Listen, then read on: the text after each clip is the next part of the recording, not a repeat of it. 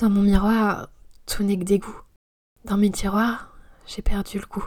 C'est pas que j'ai rien à me mettre, mais je sais plus si je peux me permettre.